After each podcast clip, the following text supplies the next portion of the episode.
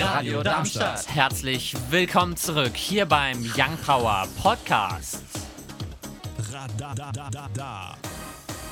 Schön, dass du eingeschaltet hast. Hier auf der 103,4 MHz im Livestream live.radiodarmstadt.de oder auch per DB Plus hier bei Young Power. Hier heute mit mir, dem Paul. Und mir, dem Leon. Und damit werfen wir einen Blick auf die heutigen Themen. Wir sprechen über Finanzminister Olaf Scholz und die Bundeskanzlerwahl 2021, ob es da Gemeinsamkeiten gibt. Wir diskutieren ein bisschen und natürlich noch mit dabei Plastik oder Kunststoffartikel. Wir springen rein ins erste Thema. Europaweit werden alle Wegwerf-Kunststoffartikel verboten, für die es eine umweltfreundliche Alternative gibt. Das Verbot gilt also auch in Deutschland. Die Verordnung besagt, dass alle Wegwerfprodukte aus Plastik wie Einmalbesteck und Teller, Trinkhalme, Rührstäbchen oder Wattestäbchen verboten werden. Ebenfalls verboten sind die To-Go-Lebensmittelbehälter und die Getränkebecher aus Styropor. Bewirkt werden soll mit dem Verbot, dass die Verhüllung der Umwelt bewahrt und die Meere geschützt werden. Die verbotenen Produkte sind laut der EU-Kommission die, welche am häufigsten an den Stränden Europas gefunden werden. Darüber hinaus sollen sie ca. 20% des Mülls auf den Straßen und öffentlichen Plätzen ausmachen. Auf der Website der BMU schreibt die Umweltministerin Svenja Schulze, viele Einwegprodukte aus Kunststoff sind überflüssig und kein nachhaltiger Umgang mit Ressourcen. Dazu kommt, viel zu oft enden Kunststoffe in der Umwelt oder den Meeren. Es ist gut, dass wir uns in Europa auf ein gemeinsames Vorgehen gegen überflüssiges Einwegplastik geeinigt haben. Mit dem heutigen Kabinettsbeschluss gehen wir einen wichtigen nationalen Umsetzungsschritt im Kampf gegen die Plastikflut. Ich bin mir sicher, dieses Verbot wird schon bald zu besseren, innovativen und umweltfreundlichen Produkten und Lösungen führen. Vor allem Mehrweg ist aus Umweltsicht das Mittel der Wahl, denn wir müssen wegkommen von der Wegwerfflut. Die Mehrheit der Wegwerfartikel haben bereits umweltfreundliche Alternativen. Diese sind oftmals aus Metall oder Mehrwegplastik. Es ist schön, dass was gemacht wird jetzt, aber es ist ja prinzipiell nichts Neues, muss man sagen. Ich hätte mal eine Frage. Du sagtest gerade Behälter aus Styropor. Ja. Ist ein Styropor dieses Ding, was du immer bei, wenn du dir irgendwas kaufst, diese, diese Art Paletten und die du dann, wo dich dann so quasi mit anderen so eine kleine Schlacht Ähm, ausmachst und dann hast du so eine komplette Unordnung, weil überall diese Kügelchen rumliegen. Diese Kügelchen sind ja nicht das eigene Styropor, sondern viel Styropor auf einmal. Ich weiß nicht, wie ich sagen soll. So gepresstes Styropor oder. Wieder was gelernt. Wahrscheinlich tut es einfach der Natur auch nicht gut, wenn diese Kügelchen im Meer rumfliegen. Würde das das Sinn auf machen. jeden Fall. Äh, Macht schon zu Hause keinen Spaß.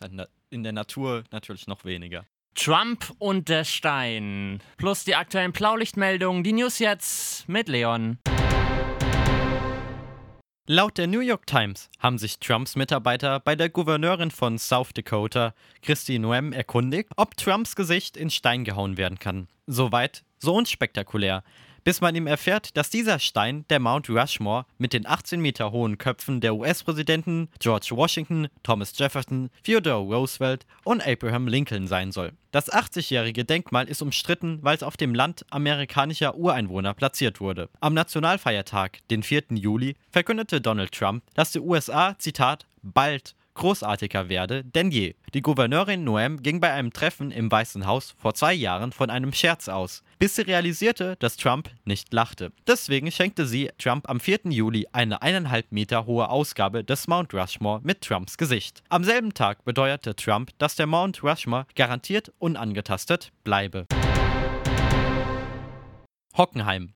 Bislang unbekannte Täter verschafften sich über eine Notfalltür Zutritt zum Gelände des Schwimmbades in der Beethovenstraße. Laut Polizeiberichten ging der Einbruchsalarm am Dienstagmorgen, den 11. August um 5.10 Uhr los. Die Einbrecher sollen die Innenräume durchsucht, aber nichts entwendet haben. Dennoch entstand ein Sachschaden in Höhe von 5000 Euro, weshalb die Polizei um nützliche Hinweise bittet. Die Telefonnummer 06205 28600, ich wiederhole 06205 28600. Mannheim. In Mannheim treiben seit Anfang Juni ein oder mehrere Tierquäler ihr Unwesen, denn mindestens fünf Pferde wurden mit Messern verletzt. Die betroffenen Höfe und Stallungen sind in Plankstadt, Neckargemünd, Heddesheim sowie Pfaffengrund. Zum Schutz der Tiere veröffentlichte die Polizei einen Podcast und eine Liste mit Sicherheitshinweisen. Darunter sind Kontrollgänge, Scheinwerfer, Bewegungsmelder, Überwachungskameras. Des Weiteren sollen die Futterstellen von Zäunen entfernt liegen und in Pferden ihr Equipment ausgezogen werden. Heidelberg. Die Staatsanwaltschaft Heidelberg erließ am Dienstag, den 11. August, Haftbefehl gegen einen 66-jährigen Familienvater. Dieser soll schon vergangenen Samstag, den 8. August, gegen 16.30 Uhr versucht haben, seine Frau zu töten. Dazu zündete er in der Wohnung eine Feuerwerksbatterie und richtete diese auf sie. Die Frau und die zwei Töchter flohen in unterschiedliche Zimmer. Für die Mutter endete der Vorfall mit Brandverletzungen im Gesicht und an den Oberarmen, während ihre Kinder, zumindest körperlich, unversehrt davonkamen.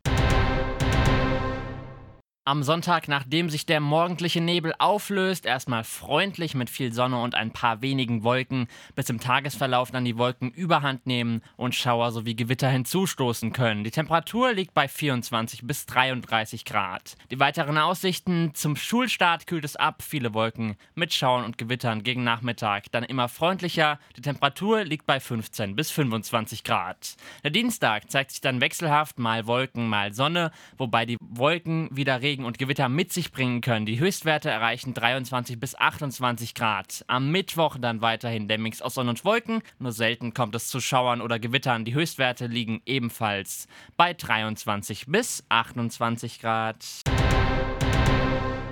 Uns findet ihr auch auf Instagram und Twitter Young Power Radar. Kajew. Und warum? Den haben wir letzte Woche vorgestellt in der Young Power Neuerscheinungsrubrik. Die von heute gibt's dann natürlich wie immer um 10 vor 6. Hier ist die Young Power Neuerscheinungsrubrik Miley Way Hemsworth wurde am 23. November 1992 als Tochter des Country-Musikers Billy Way Cyrus und der Filmproduzentin Letizia Jean Tish Cyrus in Nashville geboren. Heute bekannt ist sie unter anderem durch Don't Call Me Angel mit Ariana Grande und Lana Del Rey, Slide Away, Party in the USA, We Can't Stop, Malibu und Wrecking Ball und dem damit verbundenen Auftritt in dem dazugehörigen Musikvideo, in dem sie nackt auf einer Abrissbirne reitet. Damit geht's auch schon ab ins Thema 2. Der Heinerleiner. Ursprünglich eine Idee von Peter Dinkel, wird jetzt wiedergeboren. Ab Frühjahr 2021 werden die Wissenschaftsstadt Darmstadt sowie die Herkmobilo im Bereich Darmstadt einen sogenannten On-Demand-Shuttle-Service anbieten. Dem stimmte der Magistrat am Mittwoch, den 12. zu. Weitere Gremien folgen noch. Das Vorhaben ist vier Jahre lang auf Bewährung, bis es bei Erfolg dauerhaft etabliert werden soll. Hinter dem Projekt steht eine Flotte von 50 Elektrokleinbussen, die laut Pressemitteilung ein, Zitat, eigenes, wortnahes, dichtes Haltestellennetz befahren wird. Trotz individueller Buchung werden weitere Männchen zusteigen, weshalb sich auch der Preis zwischen den Kosten einer Karte für den ÖPNV und einem Taxi bewegt.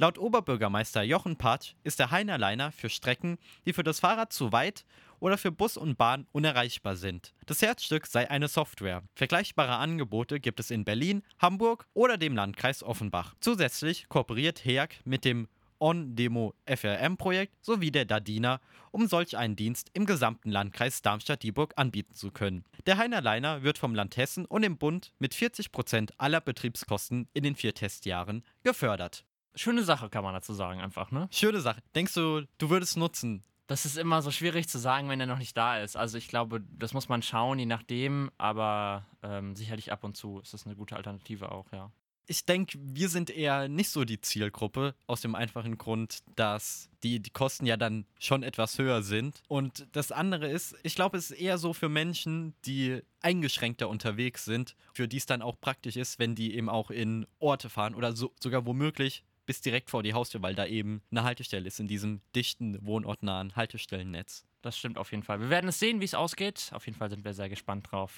Damit springen wir auch schon rein ins dritte Thema für heute.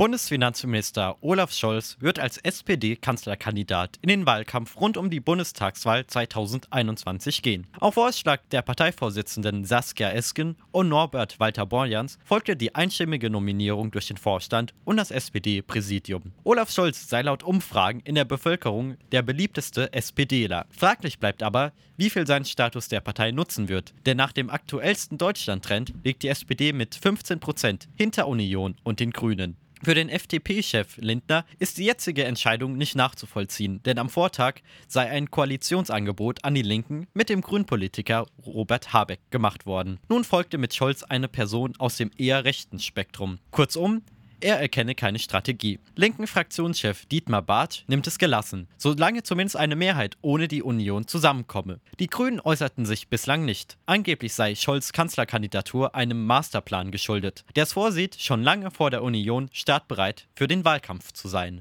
Das ist jetzt halt einfach generell nur politische Meinung, was jetzt kommt, würde ich sagen mal, ne? Ja, das sollte aber bei unseren Themen ja klar sein. Deshalb, was hältst du davon?